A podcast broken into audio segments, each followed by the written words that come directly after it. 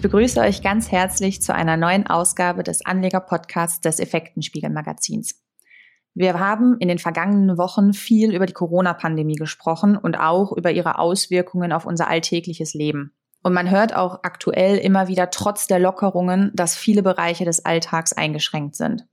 Und so auch die Möglichkeiten zu verreisen. Es gibt immer wieder Reisebeschränkungen, beispielsweise jetzt zuletzt die Kanaren, womit ganz Spanien zum Risikogebiet zählt. Und mit diesem Thema Reisen und Urlaub hat sich meine Redaktionskollegin Katharina einmal genauer auseinandergesetzt. Hallo Katharina. Hallo Janine. Ich denke mal, so ziemlich jeder hat vom Rettungspaket für die Lufthansa gehört oder dass Kreuzfahrtschiffe in den Häfen liegen bleiben müssen und Reisekonzerne insgesamt es aktuell sehr schwer haben.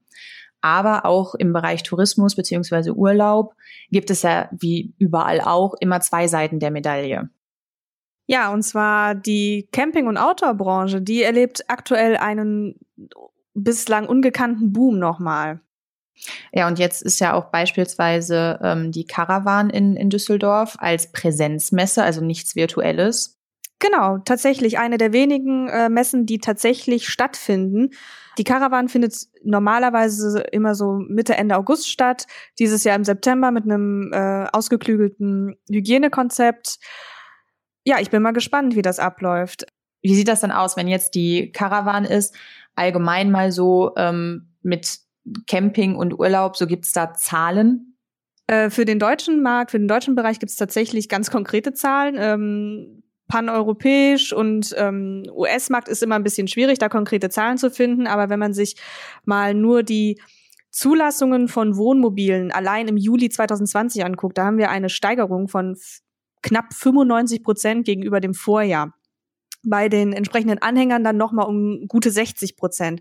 Also man sieht, die Nachfrage ist extrem hochgeschossen und das hat hundertprozentig etwas natürlich mit Corona zu tun. Ich habe meinen meinen eigenen Caravan, mein eigenes Wohnmobil, im Prinzip mein, mein eigenes Fahrzeug, mein eigenes Hotelzimmer permanent bei mir und muss mich nicht am Buffet anstellen oder muss nicht auf Hygienekonzepte im Hotel achten, dass ich äh, nur diese Laufwege einhalte. Also ich bin frei. Ich bin in, in, in meinem Urlaub, bin ich in meinem eigenen Wohnmobil, in meinem eigenen Caravan bin ich natürlich frei. Und wir hatten im vergangenen Jahr ähm, allein auf deutschen Campingplätzen 35, 36 Millionen äh, Übernachtungen knapp. Und die Umsätze lagen dann nach ersten Berechnungen so bei 6 bis äh, 700 Millionen Euro. Und man geht in 2020 davon aus, dass es einfach eine Verdopplung der Zahlen gegeben hat. Also das wird ja auch eine Verdopplung der Umsätze äh, mit sich ziehen wenn nicht sogar einige Campingplätze, das ist bekannt, äh, die Preise nochmal angezogen haben oder auch äh, neue Campingplätze wurden ja eröffnet, mit nicht unbedingt nur Pop-up-Campingplätze, also eine Wiese ist zu einem Campingplatz äh, umfunktioniert worden tatsächlich, sondern auch wir haben einfach ein paar tausend Campingplätze, die ihre Eröffnung auch in 2020 aufgrund der Lage einfach auch vorgezogen haben.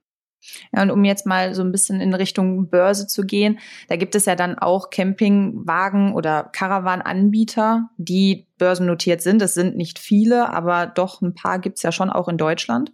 Ja, genau. Ja, du hast, du hast es schon richtig erkannt. Gerade auf dem deutschen Markt ist es ein bisschen schwierig, da äh, börsennotierte äh, Outdoor- und Camping-Anbieter zu finden. Die größten und die, die uns am bekanntesten sein müssten, sind, ist zum Beispiel VW und Daimler. VW hat mit dem äh, T3 diesen diesen klassischen Bulli jetzt eigentlich jedes Jahr nochmal neu aufgelegt. Der, der, ich glaube, der letzte Bulli ist der T6.1 California, wenn ich, wenn ich mich nicht irre. Das ist halt dieser klassische kleine Bulli, dieser klassische kleine Sprinter mit dem, mit dem Klappalkofen äh, oben auf dem Dach.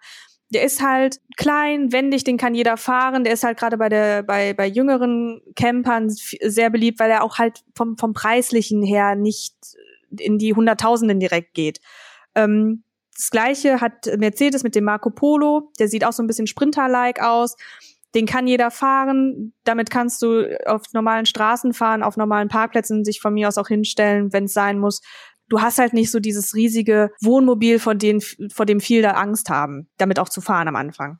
Und jetzt hast du ja dann schon Daimler und VW angesprochen und auch so dieses, ich sag jetzt mal, kleinere Campen. Und dann gibt's ja auch die andere Möglichkeit des Glampings. Ja, da hat äh, Mercedes mit dem Magellano, das ist, äh, du musst dir das vorstellen, das sieht aus, das ist im Prinzip ein, ähm, ein Mercedes LKW, Ein 60 Tonnen schwerer LKW, der in ein komplettes Motorhome mit Küche, mit Bad, mit Balkon, mit was weiß ich allem äh, umgebaut. Also das ist so dieses dieser ganz typische Glamping-Style-Motorhome.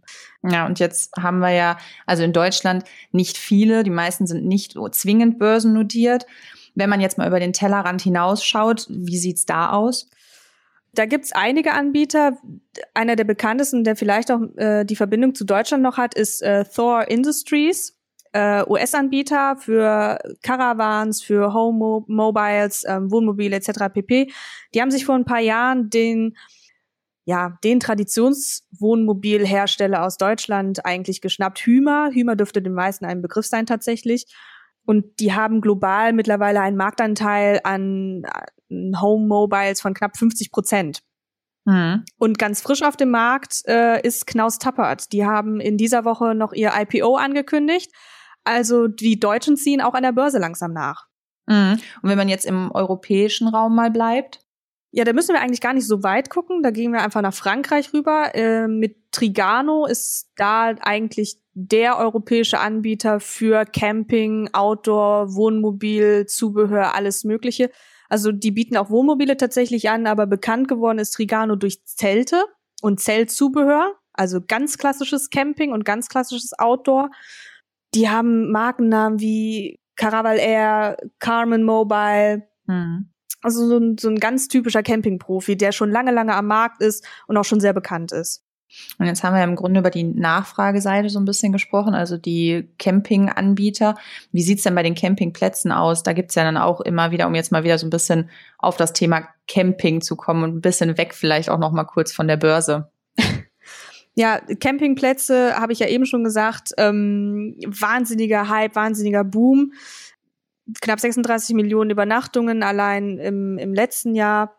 Und klar, selbst wenn man jetzt sagt, sie hatten ja relativ lange ein schlechtes Image, aber auch die Campingplätze mussten ein Hygienekonzept machen. Ganz am Anfang der Corona-Krise waren auch die Campingplätze, die waren nicht dicht. Das war auch der Vorteil der Campingplätze. Du konntest, wenn du einen langen Stellplatz hattest, konntest du immer auf deinen Stellplatz drauf. Das Einzige, was ge geschlossen war, waren die sanitären äh, Anlagen, die aber relativ schnell durch Hygienekonzepte auch wieder eröffnet werden konnten. Das heißt, während die gesamte Reisebranche eigentlich noch im Lockdown war, waren die Campingplätze die ersten ja, Reiseoptionen, die wieder möglich waren und das schon relativ früh. Also auch ein krisenresistenter Bereich. Tatsächlich. Also wenn man sich das überlegt, im, im März ist der Lockdown ähm, äh, verabschiedet worden und Mitte, Ende April haben schon die ersten Campingplätze wieder eröffnet. Hm. Dann danke ich dir, Katharina, für den Überblick über das Campen an der Börse sozusagen. Ja, bitteschön. Und Katharinas Artikel beispielsweise findet ihr auf unserer Homepage effekten-spiegel.com. Da findet ihr auch viele weitere interessante Themen rund um die Börse und auch rund ums Campen und auch einige börsennotierte Unternehmen und News.